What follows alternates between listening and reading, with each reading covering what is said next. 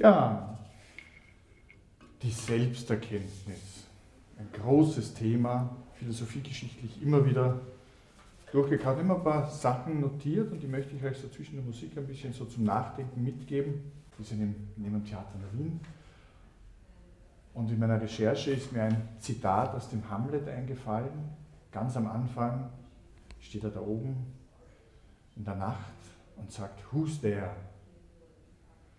Die Antwort auf diese Frage, Who's there, ist schon einmal spannend. Denn die Frage geht in Richtung, dass jemand sagt, wer er oder sie ist, dass es um einen Namen geht, dass eine Person, ein anderer sich zeigt und darauf hinweist, wer er oder sie ist. Manche übersetzen den Begriff, Begriff der Person mit Personare, dasjenige, was so durchdringt, also Sonare, das, was man durchklingen hört. Und die Frage ist, was ist das, was da von innen nach außen klingt, von innen nach außen dringt, wenn jemand über sich selber spricht? Und die Antwort, die Hamlet bekommt, lautet, I am thy father's spirit. Also die Antwort lautet nicht, ich bin dein Vater, sondern ich bin der Geist deines Vaters. Und das ist ein spannender Hinweis darauf, dass wir ja immer in einer Differenz leben, in einer Differenz leben zwischen dem, wie wir äußerlich erscheinen. Der Geist des Vaters kann ja nur mehr, mehr oder weniger als Schatten erscheinen und nicht mehr in seiner Körperlichkeit und dem, was uns selber ausmacht. Und die Frage ist, wie sehr es uns gelingt, dieser Vorstellung, die wir von uns selber haben, in Einklang zu bringen mit dem, was wir in Wirklichkeit sind. Wir leben in vielen unterschiedlichen sozialen Verbänden, werde ich später noch darauf eingehen. Das heißt, wir haben in unterschiedlichen Bereichen eine ganz verschiedene Vorstellung von uns selber. Es gibt manche, die übersetzen das damit, dass wir eine bestimmte Rolle spielen, dass wir eine bestimmte Attitude zeigen. Und die Frage ist, was ist da dazwischen? Sind wir kongruent? Passt dieses Bild von uns?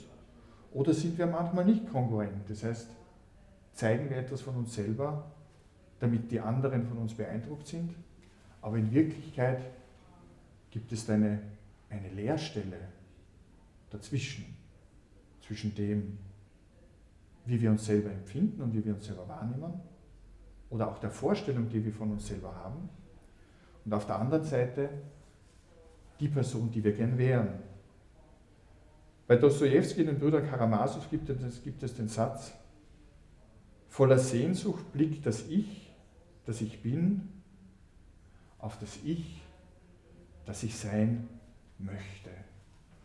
Und wie viele Menschen stehen heute manchmal da und sagen, also eigentlich wäre ich gerne ein anderer. Oder es entsteht aus der Möglichkeit, jemand anderes sein zu können, im Sinne von Selbstverwirklichung, eine Unsicherheit, weil man ja nie sicher sein kann, dass dasjenige, was man verwirklicht, wirklich mit dem übereinstimmt, was man sein möchte. Und diese Verunsicherung zwischen dem Ich auf der einen Seite, dem Selbst, dasjenige, was man sein möchte, ist konstitutiv für den Menschen in der Moderne. Diese Problemstellung hat es wahrscheinlich früher in der Form gar nicht gegeben, weil die meisten Menschen unter ganz anderen Bedingungen leben müssen und viele Menschen heute ja immer noch unter den Bedingungen leben, dass sie sich gar nicht diese Frage stellen können, dass sie sozusagen sich den Luxus dieser Frage gar nicht stellen können.